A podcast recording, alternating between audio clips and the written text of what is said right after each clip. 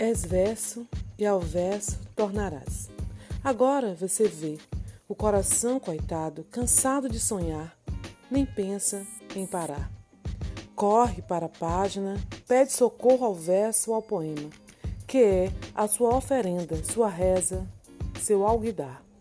Para o poeta, o poema não é perder a guerra, é a luta da sobrevivência, um modo íntimo de triunfar, um jeito lírico de não morrer ao se entregar.